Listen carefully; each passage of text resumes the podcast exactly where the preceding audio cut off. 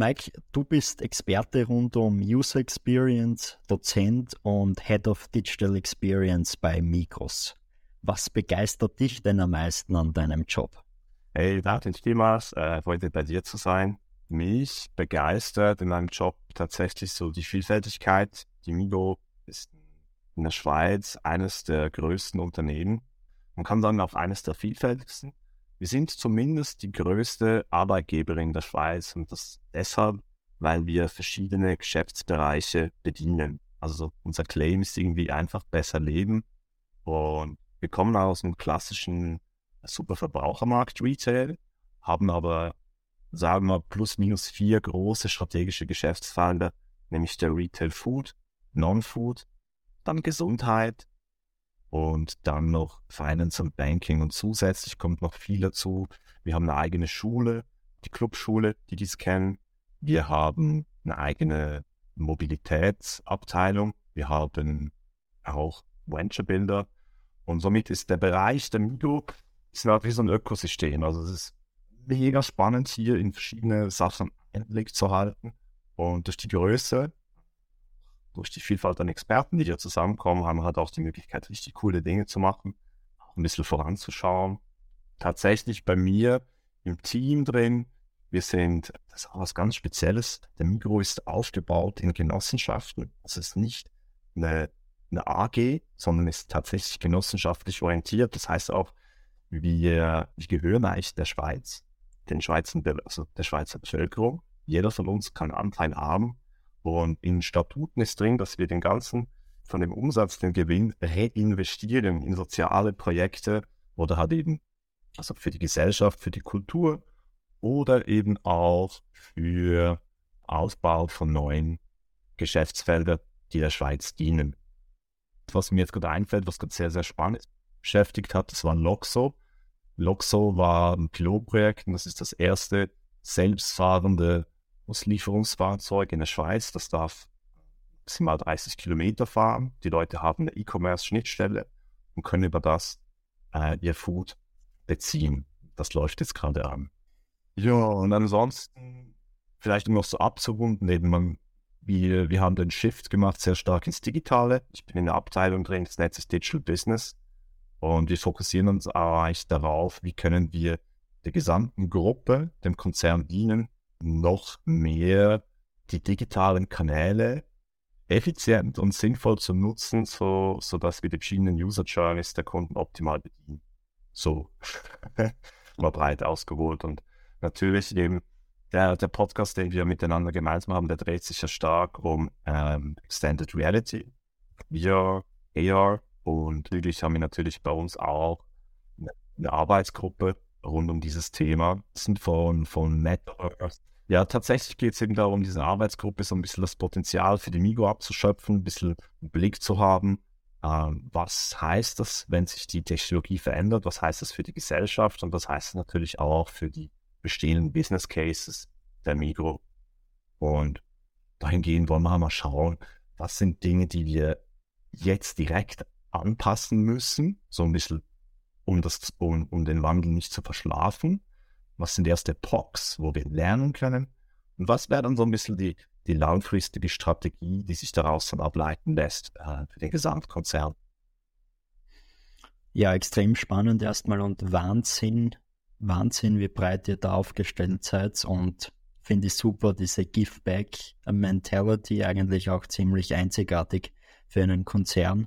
Du hast ja jetzt zum Schluss schon angesprochen, AR, VR. Was macht ihr da genau? Habt ihr schon so eine Art Metaverse oder irgendwelche Ideen in diese Richtung?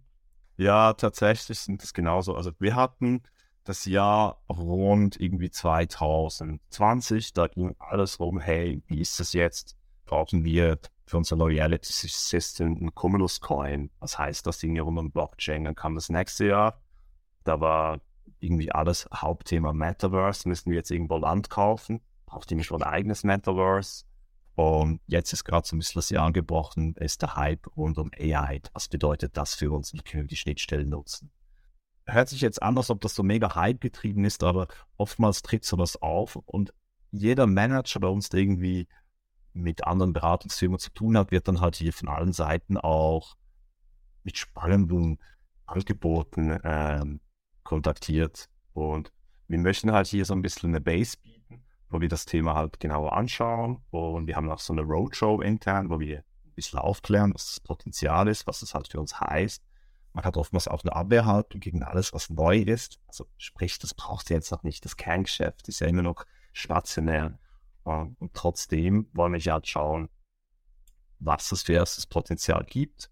Und genau, gerade beim Metaverse sind wir jetzt daran in diesen drei Phasen, die ich vorbeschrieben habe, äh, von was müssen wir jetzt machen, was ist wichtig für Next und was für später. Das wird hier äh, einen ersten POC machen in eine Richtung, ähm, wo wir uns mit einerseits der Technologie, aber auch mit den neuen immersiven Möglichkeiten für unsere Kunden auseinanderzusetzen. Was es so ganz genau ist, das kann ich jetzt noch nicht verraten. Aber es wird auf jeden Fall super spannend. Verstehe. Also wir sollten da einfach dranbleiben und Mikros verfolgen. Ich glaube, bei so großen Konzernen ist ja oft intern, die Leute sind intern oft sehr dagegen, so, so solche innovativen Projekte umzusetzen. Wie ist das bei Mikros? Wie handhabt ihr da die Sache? Boah, das ist mega schwierig, eben das hier so generell zu sagen. Wir gehen halt auf die Leute zu. Also was es sich halt nützt, sind Arbeitsgruppen aufzusetzen, wo sich die Leute halt einerseits eben äh, von diesen Legal Entities, die einzelnen Unternehmensfelder übergreifen, miteinander austauschen, halt schauen, wo wurden welche MVPs, POCs schon gemacht, welche Erkenntnisse sind hier, wie können wir Doppelspurigkeiten vermeiden oder eben gemeinsam voranschreiten. Und ja, wir haben halt tatsächlich schon relativ früh mit dem Thema angefangen, würde ich sagen. Wir hatten mit Migro Discovery 2016 die erste EA-Anwendung geschaffen, wo die Leute direkt über Smartphone Produkte äh, also scannen konnten. Eine Produkterfassung gab es aus Packshots, was dann mit Unterstützung von AI ähm, das Produkt erkannt wurde und anhand dessen die Leute dann Bewertungen, Rezepte und ähm, habe noch Inhaltsstoffe zum Produkt abrufen konnten. Es wurde dann wieder gestoppt, wie es oftmals so ist, oder? Man, man macht den ersten Talk, schaut mit der Technologie und das geht halt immer einher. Also es braucht immer zwei. Es braucht einerseits den, den Durchstich, so was ist gesellschaftlich ähm, schon akzeptiert, wo steht die Gesellschaft, wie nimmt sie die Technologie an und auf der anderen Seite natürlich die Technologie, wie weit ist sie, wie, also wie hoch ist die Maturität äh, einer jeden Technologie. Also mal schauen, dass ich mir nicht verliere. Also wir haben verschiedene POCs, äh, die wir angefangen haben. Ähm, Discovery habe ich genannt. Dann ging es darum, dass wir echt ein Mixed Reality direkt fürs E-Commerce gemacht haben. Da haben wir auch ein Möbelhaus bei uns, die Mikasa. Ähm, hier ist die App, so viel ich weiß, müsste ich jetzt noch mal kurz nachschauen. Aber die ist auch schon etwas länger draußen am Markt.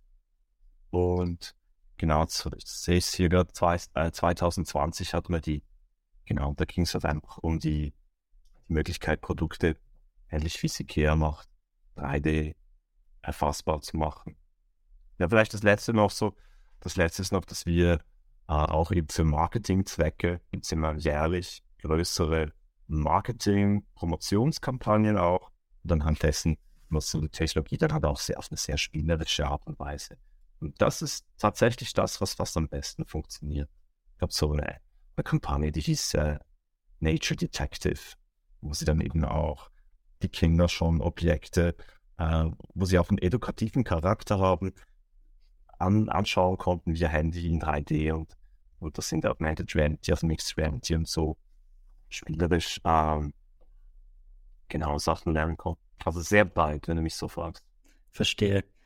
Wie, wie sind die Sachen angekommen, also vor allem extern? Hast du da irgendwelche Daten oder Stimmen dazu? Ja, klar. Wir schauen natürlich, wenn wir was machen, eben weil es ein POC ist, oder dass wir das natürlich direkt auch zu jedem raten. Also wenn du was machst, ist es genauso wichtig wie dein Proof of Concept zu bauen, das dann natürlich auch zu tracken, daraus zu lernen. Ähm, dementsprechend merken wir natürlich schon immer mehr, dass die Nutzungszahlen steigen diesbezüglich und ähm, wir nennen das andere noch, ist so die Liquid Expectation. Mehr und mehr kommen Kunden halt, äh, weil sie es aus anderen digitalen Services, Apps oder was auch immer, eine Erfahrung gemacht haben, wie es eben funktionieren könnte, dass die Erwartungshaltung dann auch bei uns steigt. So, ich glaube, diese Entwicklung die ist auf jeden Fall messbar. Ja, definitiv. Und wirkliche Kennzahlen habt ihr da zum Beispiel bei Mikasa, bei der App, äh, Konversionsrate, Rücksendungen etc. verglichen? Oder hast du da vielleicht einfach nur eine Einschätzung, was das gebracht hat? Also wir haben es jetzt wenn man zu Active Users und irgendwie die Download Rates, die da hochgingen und wir wissen einfach, dass wir es ausbauen. Wir möchten es noch zugänglicher machen, noch einfacher, noch tiefer in die Customer Journey verankern, das Sortimentsbereich weiter ausbauen. Diesbezüglich, so viel kann ich dazu verdauen. Hm, sehr gut, sehr gut. Was ich von dir gern hören würde, was, ich meine, du bist ja auch Dozent, was würdest du sonst Firmen empfehlen, in die Richtung AR, VR zu gehen und wie soll man vor allem das Team intern strukturieren, um da den Weg in, in die neue Technologie zu finden? Ich glaube, eines von großen Themen sind so eine Art die digitalen Zwillinge. Digital Twin ist so ein Schlagwort, das ähm, wird für ganz vieles wenn Wir unterscheiden hier auch zwischen digitalen Kundenzwilling, Customer Twin, zwischen äh, Store Twins, zwischen Product Twins, äh, zwischen sogar Filialen Twins. Anhand dessen wir halt ein digitales Abbild machen von, von dem physischen. Und ich würde halt den Firmen raten, diesbezüglich halt zu schauen, die Entwicklung ist ja immer mehr dahin, dass, dass wir ein digitales Abbild der Realität entwickeln. Und das nicht als einzelne Firma, sondern als Gesellschaft schlechthin. Also alles, was wir machen, zahlt halt darauf ein, mehr und mehr, ähm, sei es jetzt durch ähm, Internet of Things oder andere Sensoren, die in den Geräten drin sind, Inhalte, Daten abzugreifen, die irgendwo in der Cloud hochzuladen. Und da kommen wieder ganz viele Bashwords dazu, oder ob das jetzt Blockchain ist, ob das Artificial Intelligence ist, ob es Cloud, Machine Learning ist, was auch immer. Es passiert was Intelligentes daraus und gibt es dann wieder als Ausgabe zugänglich zu den Leuten über Virtual Augmented Reality. Dieser Cycle wird immer, immer stärker. Und was ich glaube, ähm, sollte sich hier nicht verunsichern lassen und auch nicht irgendwie in blinden Aktionismus verfallen. Jede Firma hat für sich in seinem Geschäftsfeld, weiß es, wo die Rentabilität liegt oder hat, hat Hypothesen dazu, wie ein nachhaltiges Geschäftsmodell aussehen könnte. Nur das alleine sollte halt in Kombination der Machbarkeit der Technologie in Verbindung gebracht haben. Und dann ist es halt sau wichtig, dass man eben auch die Nutzerbedürfnisse mit einzieht mit einbezieht. Oder? Und ich glaube, wenn du die drei Dinge zusammenbringst, also was ist rentabel aus dem Business, was ist technologisch machbar und was ist für unsere Kunden attraktiv, dann kriegst du echt so diesen Sweet Spot. Und dahingehend würde ich halt schauen, was sind die Use Cases, wo es sich lohnt, erste Box zu bauen, zu testen. Mit wenig Aufwand äh, schnell herausfinden, ob das rentabel ist und ob es angenommen wird. Das würde ich, glaube raten. Macht absolut Sinn. Abschließend, was oder wie siehst du in zehn Jahren unser Customer Experience? Das ist ja so dein, dein Hauptthema, dein Herzensthema. Also was glaubst du, wie sieht das vor allem bei Mikros dann aus? Genau, jetzt mal Mikro bezogen ist es, ist der, das Retail tendenziell hat super stark von Routinen geprägt oder wenn du die Leute fragst, wo kaufen sie ein, kaufen sie bei Coop oder Migo, dann sagen sie, hey, ich kaufe dort ein, bei dem Laden, der bei mir im Haus, bei der Wohnung hat am nächsten ist irgendwie. Das ist immer noch Punkt eins vor Preis-Leistung, äh, vor Marketing, vor Branding. Also es hat super viel mit Routine zu tun und die zu verändern ist immer sehr, sehr zäh. Genau darauf beziehen, dass die Schweiz ja ein Bargeldland ist. Lange Zeit war das unser wichtigstes Gut, nur noch mit Bargeld zu bezahlen bis dann halt Corona kam. Und genau die Pandemie hat halt auch gezeigt, wie sich das verändert. Und wir sehen halt heute schon äh, in den Zahlen, dass 70 Prozent aller ähm, Kaufentscheide, die finden auf dem Mobile statt. Also bevor ich kaufe, die Kaufvorbereitung ist mobile. Und wenn du jetzt auf den E-Commerce auch gehst, da haben wir letztes Jahr einen, einen Rekord gehabt von plus 44 Prozent. Ähm, das ist nicht mikrobezogen, sondern generell aus einer Statistik. Das heißt, 48 Prozent in der Summe aller Online-Sales waren via Smartphone. Das wollte ich so ein bisschen mitgeben, dass hat die, die Technologie super stark ist. Und die Mikro als solches eben ist auch immer abhängig von der Art und Weise, wie eine Gesellschaft funktioniert hat. Dementsprechend, dass eine Gesellschaft wichtig ist in der Art und Weise, wie sie ihre Tätigkeiten erfüllt.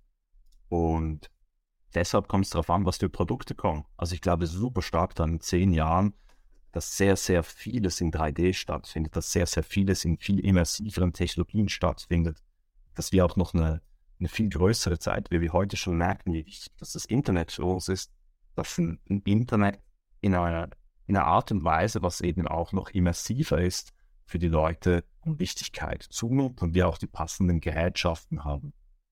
VR-Brillen, AR-Brillen oder, oder halt andere Bereiche. Deshalb glaube ich halt, durch das kann Erfahrung, ein Erlebnis, sei es jetzt im Shopping oder was auch immer, halt auch viel personalisierter sein. Ähm, ich glaube auch daran, dass wir eben durch die Customer Twins noch viel mehr über die Kunden wissen.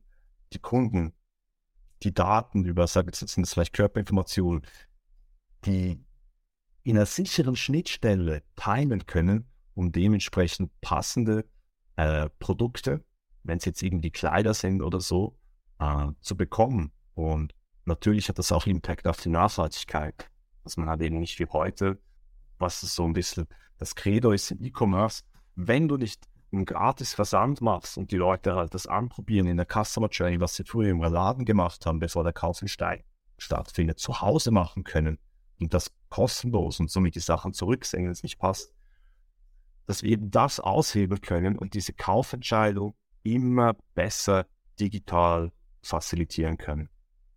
Genau, und alles andere, das ist halt tatsächlich auch so ein bisschen Kaffeesatzlesen. Ähm, ich glaube ja immer noch an den Food Replicator.